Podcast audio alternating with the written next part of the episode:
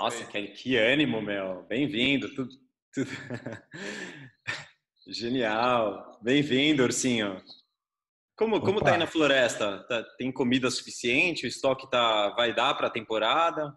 É, a gente tá, eu tô começando a ficar preocupado aqui, tá acabando a comida, o, mas, enfim, a gente tá. Tem todas essas árvores aqui perto, vocês estão vendo, as árvores vão crescer, elas continuam crescendo. Caem as frutas, as frutas terminam, mas depois elas voltam a crescer e aí a gente vai ter comida em fartura de novo. É, ursos são herbívoros? Ops! o mel, o mel, o mel. As abelhas, as abelhas foram embora aqui, herbicidas e tal. Tudo bem, Alan? Tudo, e você? Tudo ótimo. Tudo bem, Becas? Tudo em cima. Beleza. É, bom, hoje, antes, hoje, antes da gente começar, eu acho que vale o recado para quem está assistindo a gente.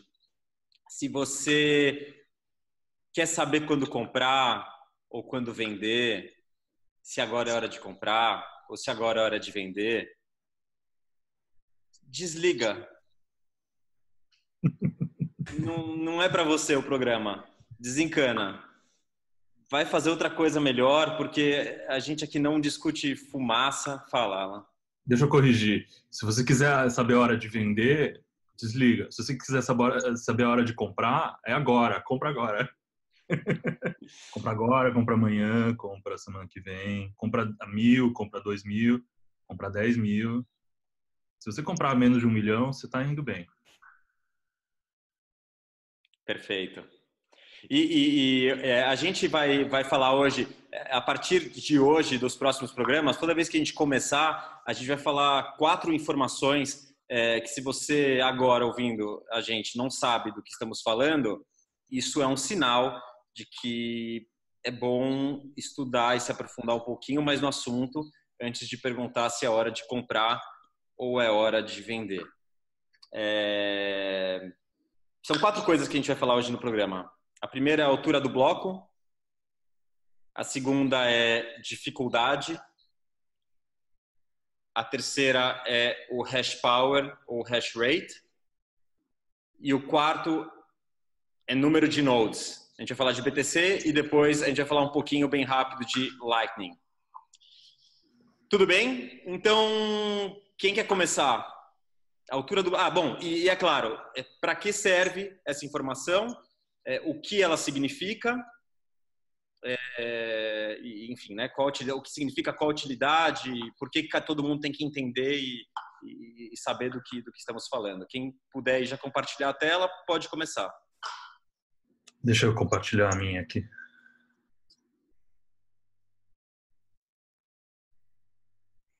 Start share.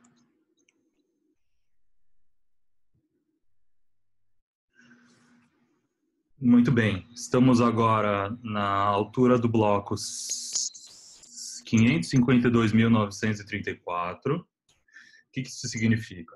A blockchain, né, que todo mundo conhece, que ninguém na verdade conhece, é, imaginem blocos que vão do 1 até o infinito. Então, em cima do 1, tem o 2, 3, 4, 5, por aí vai.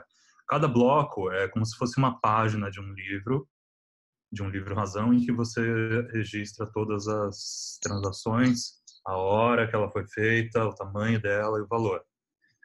E, enfim, quando um bloco é minerado pela quando o resto do último bloco é encontrado pela mineração, fecha-se um bloco e inicia-se o próximo bloco. Então, a altura do bloco, ele quer dizer mais ou menos a que altura na linha do tempo nós estamos sendo que a linha do tempo é mais ou menos dividida em blocos de aproximadamente 10 minutos. Então, o bloco, a altura do bloco é uma forma é, razoavelmente precisa de você saber é, é, em, em, que posição você está no, no, no tempo e espaço, né, em relação ao blockchain. E é uma forma de todo mundo entrar em consenso sobre qual é o próximo bloco a ser minerado. É, no sistema Bitcoin, tipo, é, é, como se fosse o horário do, do Bitcoin. Esse height, essa altura desse bloco é o horário do Bitcoin. Para o Bitcoin, ele não, ele não. Se você, por exemplo, vai fazer um smart contract é, com Bitcoin, por exemplo, a Lightning Network, ela se baseia nos blocos, não em tempo. Ou seja, quando você tem um tem uma coisa que chama hash time lock contract. Você fecha um contrato, né, entre as partes envolvidas no canal. E esse contrato ele é fechado em esse time lock, esse é, de tempo. É, não, é, bom, enfim, esse time lock ele é em blocos, não em tempo, não, não, não, é, não falo, não é em um dia, dois dias, não, é em mil blocos, em 144 blocos, e 144 blocos é o que se, é a média, né, digamos, ou, seja, pensando nos 10 minutos por bloco de um dia. Ou seja, um dia em blocos são 144 blocos. E quando a gente fala na linguagem do Bitcoin, é, a gente o tempo ele é tratado em blocos, não em, em horário é, gregoriano, não tipo no, no, horário solar, sei lá, como a gente está acostumado. Perfeito, a ou máquina, seja... A máquina, ela entende blocos. Legal. Ou seja, resumindo, quando a gente, nos próximos programas, quando a gente é, disser que estamos no bloco X, é, quando alguém no futuro quiser estiver assistindo o programa, sabe exatamente em que momento da história é, a gente estava para falar daquele assunto, correto? Sim, sim, na medida de tempo do Bitcoin, essa, esse é o, essa é a forma de voltar, de, de entender né, onde estava posicionado no tempo. Legal. Becas, quer adicionar alguma coisa? No block height, acho que não é necessário. É tá bom. Legal. Vamos para o segundo, então. É... Índice de dificuldade. O que significa isso? Para que serve? Eu posso explicar, mas não tenho a tela para partilhar. Tudo bem. O que, que é, deixa eu ver, dificuldade. É, o nível, o nível de dificuldade, é, ele é ajustado a cada é, 2016 blocos é, e ele pretende. Ah, esse é um ótimo gráfico porque ele correlaciona o nível de dificuldade com o hash rate. Então, o nível de dificuldade é, coloca maior ou menor dificuldade em encontrar o hash do próximo bloco. É, quanto maior o nível, mais difícil é encontrar esse. E ele sobe quando o nível de é, poder total da rede é superior e diminui quando ele é inferior, quando ele diminui. Eh, o nível da rede é o hash rate. Ele é calibrado com que objetivo? Com o objetivo de ser encontrado um hash a cada 10 minutos, ou seja, de manter a cadência de um bloco sensivelmente a cada 10 minutos. Por exemplo, neste momento está a 11 minutos, né? então está mais ou menos dentro do, do esperado. No gráfico dá para ver que agora não é muito comum, mas vai acontecendo. Eh, tem caído um pouco o hash rate. Eh, isso pode acontecer, por exemplo, com a saída de mineradores, por, por estar menos rentável, ou paragem, a suspensão. Cai o poder computacional da rede, cai o hash rate e o nível de dificuldade ele é ajustado. Como ele é ajustado a cada 2016 blocos, é, no fundo isso corresponde mais ou menos a, a cada 14 dias. Então ele também não é assim, não é um ajuste tão frequente. E é isso. O nível de dificuldade é calibrado para manter os 10 minutos e o hash rate é o poder computacional da rede total. É, hoje, por exemplo, dá para ver que é, o nível do hash rate está ali nos, nos 40 mil, não é? 30 e tal mil uh, peta-hashes por segundo. Uh, é uma brutalidade, não é? Isso é o número de hashes testados em cada segundo. Uh, 36 mil. É, e é 36 Caiu um pouco. Peta, né? e, Sim, 36 mil peta. E o nível de dificuldade tem 5,6 trilhões. Também, enfim, vai, vai gerar essa dificuldade do hash. Esse, esse 5,6 trilhões é o quê? 5,6 trilhões o quê? Tem um. Ou é só um número? O, in, o, o índice de dificuldade do Bitcoin. É como, se fosse, é, é como se fosse um multiplicador Ivan, é, de ciclos, de ciclos por, por minuto. É, eu posso tecnicamente achar a explicação, mas Tá, é como se fosse um multiplicador que ele só aumenta ou diminui uma casa decimal a cada, a cada ajuste de dificuldade, entendeu? Ele, ele reflete-se, no fundo, numa probabilidade. É. Tá? Então, é, você quando gera um hash, é, tem uma probabilidade de acertar e esse nível de dificuldade ele mede essa probabilidade. É, assim, em termos mais leigos. Sim, acho que é uma em cada cinco trilhões de vezes que você pode acertar, uma coisa assim. Ah, uma coisa, o, é, o fato de serem 2016 blocos, é, na, na, minha opinião, foi uma, foi uma estratégia do Satoshi, né? Óbvio, foi ele que definiu esses 2016 blocos. Mas ele definiu que seriam 2016 para dar um tempo razoável, que são de duas semanas mais ou menos, para não haver muita manipulação ainda do hash rate, senão você conseguiria de alguma forma centralizar a mineração ou criar facções de mineração que ajustariam mais dinamicamente o, o, a dificuldade, que gerariam mais centralização. Então, eu acho que esse sweet spot de duas semanas foi muito bem pesquisado por ele antes de ser definido. Joia. Bom, e aí a gente já pode partir para o próximo, né? Hash rate, que está tá, tá relacionado. É... Quem quer começar a falar de hash rate? Qual a importância, para que serve, o que isso significa quando alguém olhar esse gráfico, alguém que está assistindo a gente, abrir essa página do Bitcoin Wisdom e olhar esse hash rate, o que, que ele entende com isso? Ele, ele é o poder computacional de todos os mineradores somados naquele momento. É, cada, vá, cada máquina de mineração tem um dado hash rate, é, uma capacidade de testar hashes por segundo. Se você somar todas as máquinas do mundo naquele momento ativas, tem o hash rate da rede.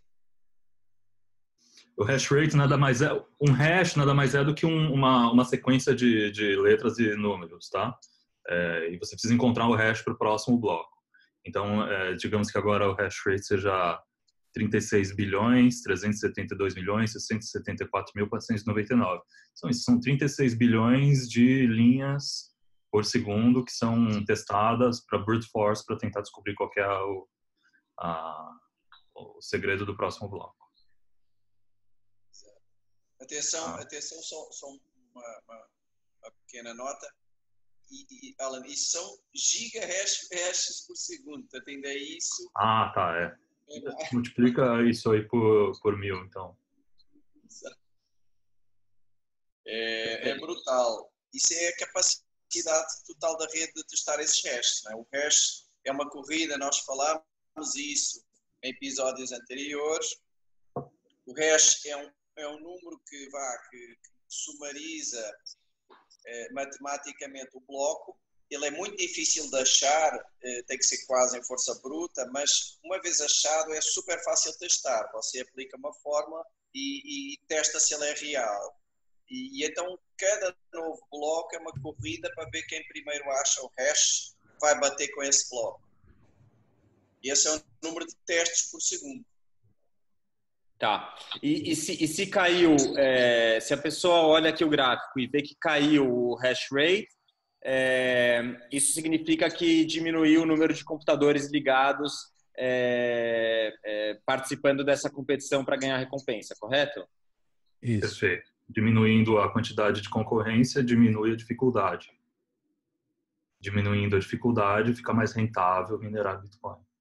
Por isso ele, ele se ajusta dinamicamente para sempre ser rentável, para sempre jogar com a ganância dos participantes e assim ser interessante de...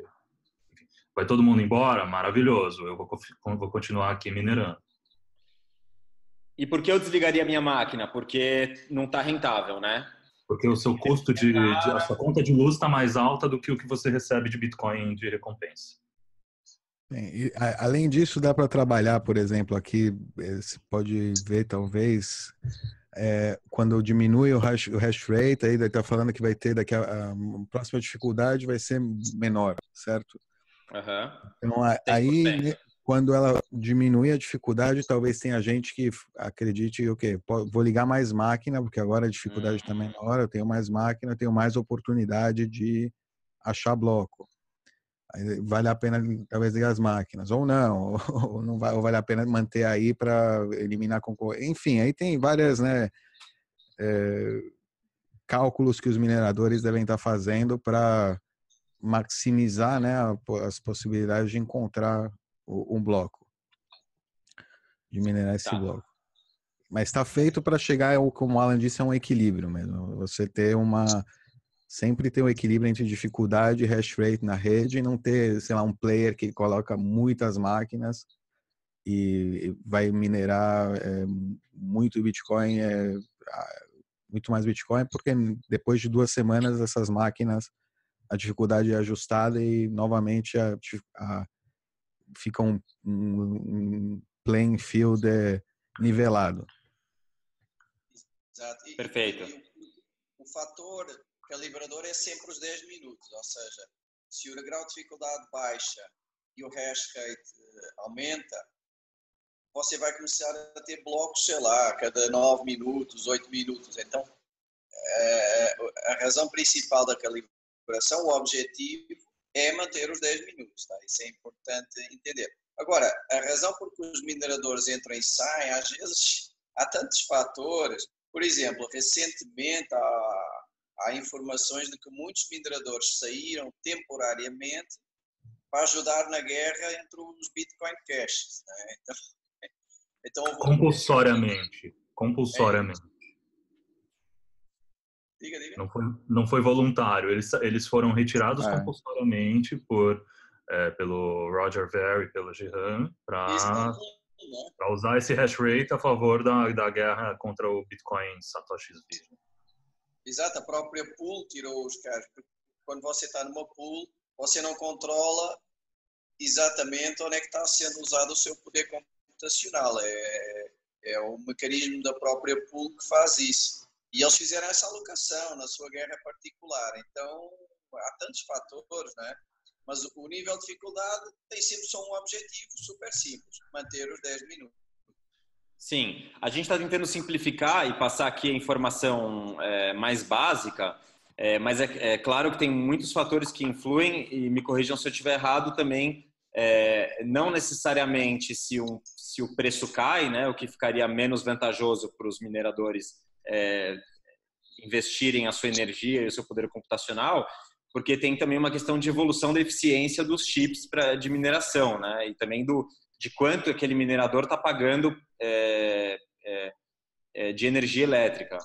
Então, tem, tem, não, é, são, não é nenhuma nem duas variáveis, são algumas variáveis que interferem no, no hash power, né, o hash rate, e no nível de dificuldade. Mas, o mais, import, mais importante é entender que ele é feito de uma forma que uma coisa alimenta a outra. Uhum. se você aumentar a dificuldade, e, e, se você aumentar a dificuldade, enfim, menos gente vai poder minerar. Só que, por outro lado, provavelmente o preço está maior, então está mais interessante de minerar.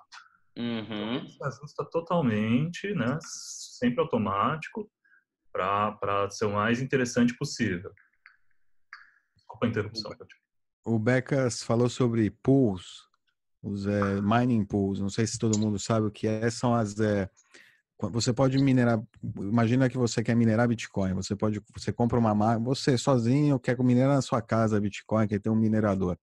Você compra um, um ASIC, é uma máquina é, que para processar, né, para minerar o Bitcoin, mas é uma máquina pequena que tem um poder de, de na rede ela é insignificante quase, não, não, não vai fazer nada.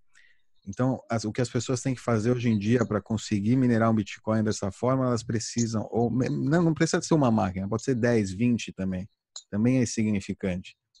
É, ela precisa se juntar a outras máquinas que, que também estão buscando é, o, o, o, bloco em pools, em piscina, como é que, como é que chama? Como se fosse uma cooperativa. uma cooperativa, isso, boa, uma boa uma cooperativa e aí essa cooperativa é, que aí seria uma entidade descentralizada porque eles decidem o que eles fazem com todo esse poder de processamento que está sendo é, captado de máquinas no mundo inteiro, em casas ou em é, depósitos ou onde seja, é, operações médias, médias, grandes também estão pools. E assim eles conseguem é, ter é, poder de mineração suficiente para encontrar blocos com mais é, competitividade. E no fim das contas, quando um bloco é, por exemplo, um pool é unknown, geralmente acho que é o pessoal que está solo mining, né? Tá, não está em pools. Mas os pools aqui são é, eles geralmente o que eles fazem é eles encontram um bloco, eles dividem com toda a, a rede, com todos os proporcionalmente. É, proporcionalmente, exatamente a quanto você colocou de hash power na rede, aquele Bitcoin, aquele aquele bloco, aquele aquele aquela recompensa do bloco, que hoje em Legal. dia são 12 12 bitcoins e meio por bloco, que imagina são divididos por milhares de máquinas, milhares de de, de ASICs é, pelo mundo inteiro em Bitcoin que, e, e, também é, ou seja, um dos grandes, acho que é, é, as pessoas que fazem mais transferências na rede, ou que fazem muita transferência na rede, é esse pessoal que recebe do Coinbase, da, do, do reward, da recompensa do, do bloco, e tem que passar para todos esses mineradores a cada quando eles quando quando é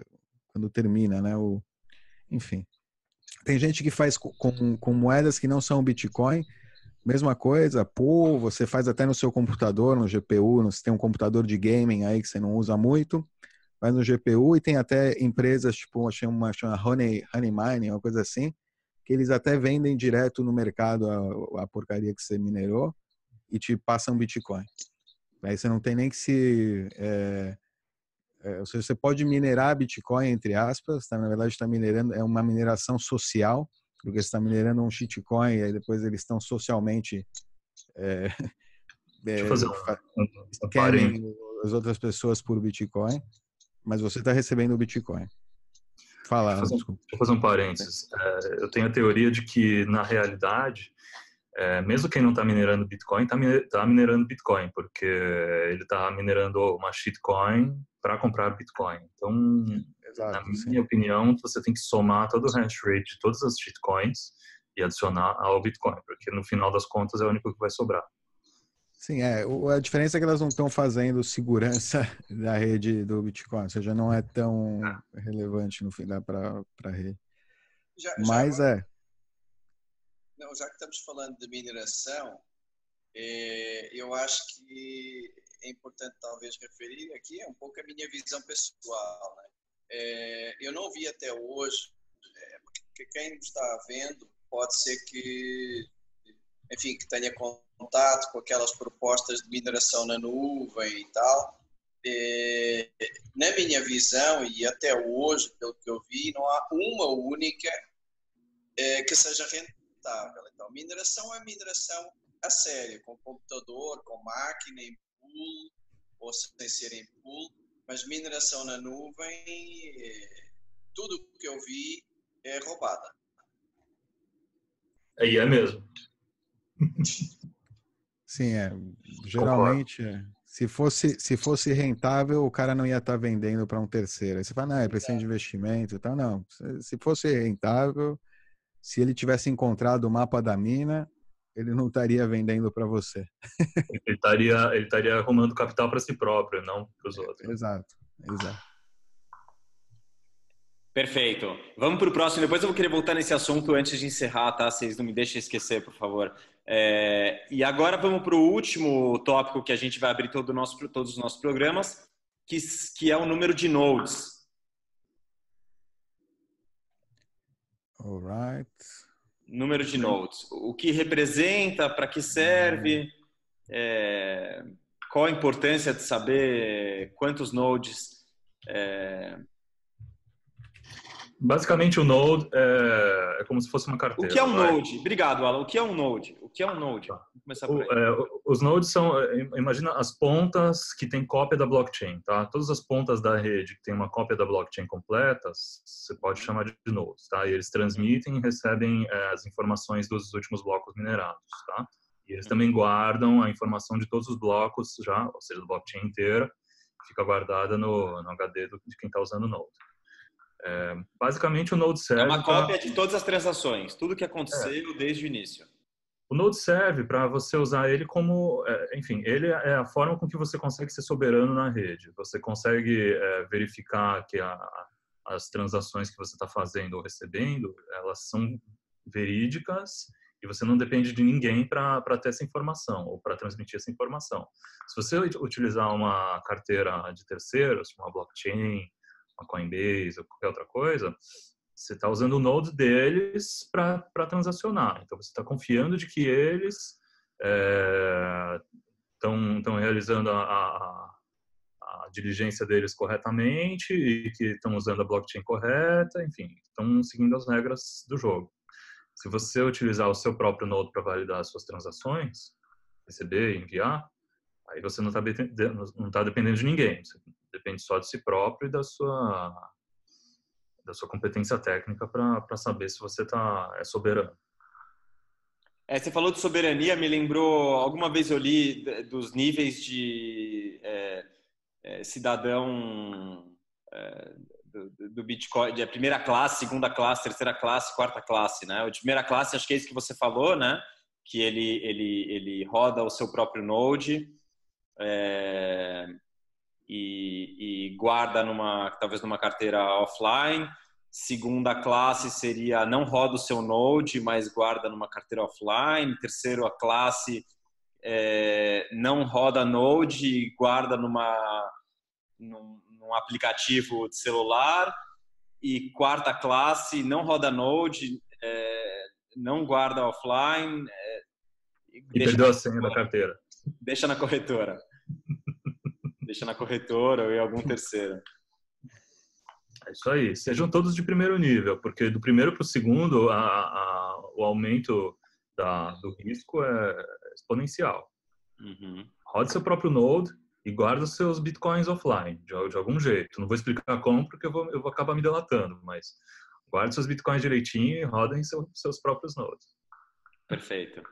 É, Dov, Dov, você está tá mostrando aí o número de é. nodes. É. Explica pra gente, tem 9.782, o que, que isso significa? É pouco, é muito? Quando alguém tem, vê isso, o que, que significa? No momento tem 9.782, esse é o estado da rede atual, né? a rede ela está mudando o tempo inteiro, mas isso são nodes públicos, ou seja, são pessoas que estão é, mostrando o seu IP para a rede, permitindo que ele se que a, sua, que a máquina né, que seja descoberta facilmente tem muitos nodes que estão atrás de rede Tor, estão atrás de é, ou que não compartem o, o, IP de alguma outra maneira, não, não, não sei, sei exatamente, mas se estima que esse número aqui é, é bem maior. Ainda ele é pequeno para o que seria desejável, mas ele é bem maior do que o que, que, que seria desejável?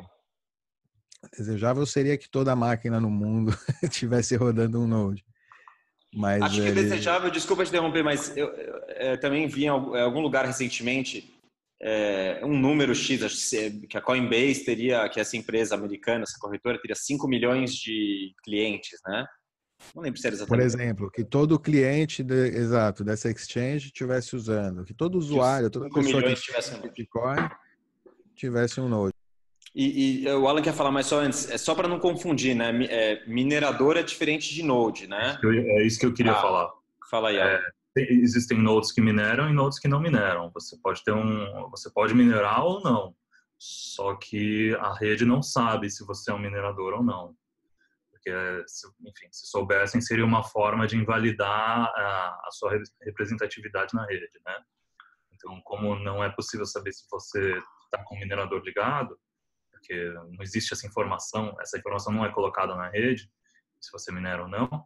É, a priori, todos os nodes são, são mineradores. Então, você não sabe quem minera, quem não minera. Dessa forma, você pode entrar em consenso apenas é, usando, flipando um node e, e sinalizando na rede.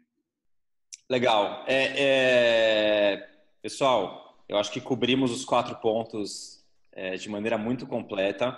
É, é, de verdade, para quem está assistindo, principalmente se você está começando, não é o assunto é, mais excitante, principalmente se você está começando agora, mas a gente recomenda que você é, aprenda um pouco disso, justamente para que você também seja soberano e não fique toda hora é, tendo que confiar em terceiros, perguntando o que está acontecendo, o que deixou de acontecer, por que aconteceu isso, por que deixou aquilo, por que deixou de acontecer aquilo.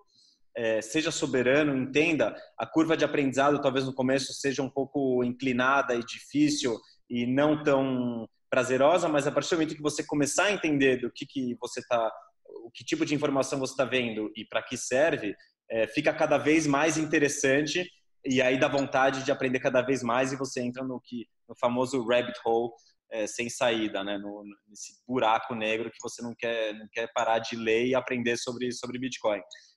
É, e aí dentro dentro disso o que o que o Alan e o Dov comentaram é, com relação ah e o Becas, né? Falou da, da mineração é, em nuvem, enfim, que tem gente oferecendo que no final só dá prejuízo, né? Que se se desse lucro, a própria empresa fazia, faria a mineração. Cuidado com, com propagandas, é, cursos rápidos, intensivos para aprender a fazer trade é, em criptomoedas para você ficar rico da noite para o dia. Uh, alguém que alguém que está em algum lugar dos Estados Unidos e teve uma informação muito privilegiada e descobriu qual é o novo Bitcoin e ele vai te revelar essa informação de maneira muito privilegiada, você pagando uma quantia é, X. Cuidado com isso, porque se alguém descobriu qual é o novo Bitcoin ou tem algo que é muito interessante, por que, que ele não está tomando proveito dessa informação e está vendendo para te, te passar essa informação? uma, uma coisa só. Quando descobrirem o, o próximo Bitcoin, todo mundo vai saber. Ele só é o próximo Bitcoin se todo mundo concordar. Então esquece, nunca vão achar o próximo Bitcoin, porque todo mundo tem que concordar que o Bitcoin anterior não é mais Bitcoin. Entendeu? Exatamente. É, e a partir não vai do, ser uma você... surpresa. Quer dizer, não vai ser uma surpresa, não vai ser algo informação privilegiada vendida por um meio meio list. É, ou, ou, todo mundo migrou para o novo Bitcoin e, portanto, ele se tornou o próximo Bitcoin, ou ele nunca vai ser. É isso. É, você você vai faria parte do novo consenso. É isso que o Alan falou de você rodar o seu próprio node e ser é, soberano. Lembra, lembra sempre quando você receber coisas que parecem muito boas para ser verdade, aquela pergunta é cui bono? Quem, quem se beneficia? Ou seja, quem, Exatamente. Quem se beneficia? Essa é sempre a pergunta que você tem que fazer para tudo que te oferecem. Quem se beneficia disso? Por que você está me oferecendo isso? E aí, Exatamente. Isso se é você, se você vai, vai, ser, vai se beneficiar ou se é a pessoa que está te vendendo a, o serviço, o produto, o que seja. Exatamente. Então, se é isso, de novo, vou, vou, vou é, é, repetir, ser repetitivo, mas se você está atrás é, de como é, ser um grande trader e ficar rico da noite para o dia e ser mais esperto que todo mundo, é, acho que esse, esse, esse programa não é para você, esse programa é para você que quer realmente entender, aprender, fazer um esforço a mais para se diferenciar da maioria, porque senão você vai ficar sempre dependente é, do teu amigo que você acha que sabe mais ou do outro fulano, teu amigo do amigo que você acha que disse que sabe ou que recebeu a informação privilegiada. E, e se você quiser ser trader, seja, seja trader. É, você sempre está ganhando, ou você ganha experiência ou você ganha dinheiro. Por essa ótica, ou você vai, vai ganhar experiência, ou seja, você vai perder dinheiro e vai, vai aprender uma lição, você vai ganhar dinheiro. Então, a vida é assim. Se fosse fácil é. ser trader, você não estava concorrendo com ninguém. Está todo mundo concorrendo com você. Se você vai entrar agora para ser trader, você vai concorrer com um monte de gente que já está lá faz um tempinho. Lembra que você está concorrendo com pessoas e não com uma entidade é, paralisada lá. É, e lembra que nesse mercado ainda pessoas, não, em qualquer mercado hoje em dia, pessoas e máquinas. Você está concorrendo com pessoas que também estão colocando mais. Se você não é um cara que está colocando máquinas na rede para fazer trade por você, você não está perdendo dinheiro. Algum, provavelmente, vai algum algum momento vai perder dinheiro ou não. Enfim, se você não é o que, se você não está fazendo o mercado, você está sendo levado pelo mercado. Se você não sabe é. por que você está ganhando, você já, daqui a pouco vai começar a perder. Provavelmente, exatamente. É isso. Não queremos assustar ninguém, mas é só a nossa forma de ser o mais transparente possível e, e, e falar é, o que a gente acredita e, e passar o tipo de informação que a gente acha que é, enfim, condizente com, com o que a gente acha justo e, e o que a gente acha melhor para que cada um seja. Enfim, não acredite nem na gente, vá atrás de informação, seja soberano para não depender. Use esse canal como um veículo para você discutir ideias é, e refletir sobre o que a gente está falando e depois você tira suas próprias conclusões. Certo? Maravilha. Maravilhoso. Muito bem. É, ah. é fala aí, Dolph. Aproveitando, na verdade, foi a semana de, de Hanukkah, festas aqui, é, festa judaica, e a gente tem aqui em Israel, em Tel Aviv, tem uma embaixada do Bitcoin. E nessa embaixada rolou um evento aí do Bitcoinuka. E vamos ficar aí com um trechinho, um minuto, assim, o começo do, do evento, com Manny Rosenfeld, que é o, o diretor da associação do Bitcoin aqui em Israel, lá na embaixada do Bitcoin em Tel Aviv, em frente à, à Bolsa de Valores de Tel Aviv. Obrigado, pessoal. Muito obrigado. Até a próxima. Tchau. Pessoal, só uma coisa, não se esqueçam de se inscrever no canal, apertar o sininho, tá bom? É, esqueceu, aperta né? O sininho, aperta, aperta o sininho. sininho Inscreva-se no canal e dá o joinha, porque é assim que a gente vai começar a, a ficar conhecido e poder espalhar a palavra de Satoshi por aí. Amém. Será que vamos ficar conhecidos? um abraço. Tchau. Falou. ערב טוב, חג שמח, תודה שבאתם. יש לנו פה ערב די עמוס, אז בואו נתחיל. דבר ראשון, בשביל העבודה שכולנו נכנסים כמו שצריך לאווירת החג, צריך לדבר על זה שגם עם ישראל וגם ביטקוין משולים לגירית דבש. גירית דבש זאת חיה שלא משנה מה תזרוק עליה, זה לא אכפת להם כלום. תעמוד על רגליים, תילחם בחזרה, וזה בדיוק גם עם ישראל, שכל אשר ידעו אותו כן ירבה וכן יפרוץ. וגם הביטקוין, שלא משנה כמה מספידים וכמה אנשים עוברים נגדו ומעלילים עלילות וזה, וגם שערים שעולים ויורדים, תמיד הוא בסוף קם על הידיים, ולא אכפת לו מכל הדברים האלה שאומרים עליו. אז בגלל זה אנחנו עכשיו כולנו נעשה את ריקוד גירית דבש. Press down,